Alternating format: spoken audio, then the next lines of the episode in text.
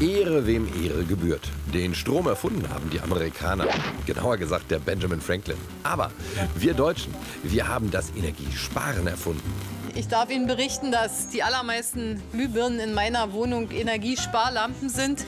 Energiesparen ist wichtig, wegen der laufenden Kosten. Aber 2010 haben wir noch was viel Wichtigeres entdeckt.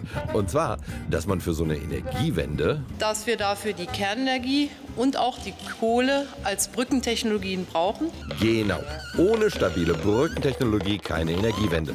Weshalb wir die Laufzeiten der Kernkraftwerke 2010 verlängert haben, um sie 2011 wieder zu verkürzen. Wegen des Gaus in Fukushima eines Ereignisses, was keiner vorausgesehen hat. Naja, sagen wir mal, fast niemand. Jedenfalls war die Brücke leicht beschädigt. Ein guter Grund, die Energiewende in Windeseile voranzutreiben, also bis 40 Prozent Marktanteil, dann wird gedeckelt.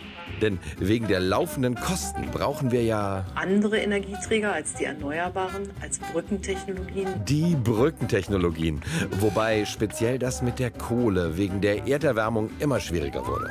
Guter Zeitpunkt, die Erneuerbaren auszubauen. Oder natürlich eine neue Gaspipeline. Denn Gas als Brückentechnologie kann auch eine super stabile Brücke sein. Die russische Seite hat ja heute noch mal gesagt, sie will Energie nicht als Waffe einsetzen. Äh, ja, ja. Wieder so eine Brücke, die.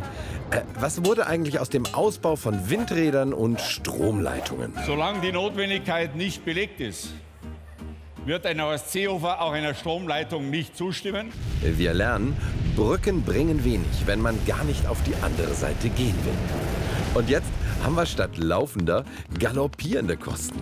Aber zum Glück hat ja ein Forscherteam um Ex-Innenminister de Maizière schon vor acht Jahren was Zukunftsweisendes herausgefunden. Ein wesentlicher Punkt, äh, Energie zu sparen, ist weniger Energie zu verbrauchen. Wahnsinn! Ja, da können wir jetzt mal mit anfangen.